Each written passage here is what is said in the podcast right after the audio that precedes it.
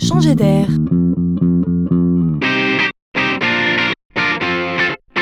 C'est la chronique de Laurent Collen.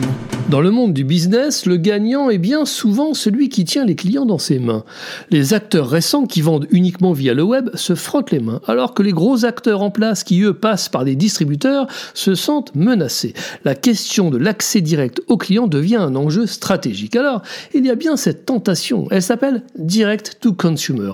L'Oréal, Nike, Nestlé et toutes les grandes marques sont parfois menacées par des petites marques, mais surtout par le digital qui fait irruption dans sa relation aux clients. Un chiffre aux États-Unis, 90% des marques de grande consommation ont vu leur part de marché décliner.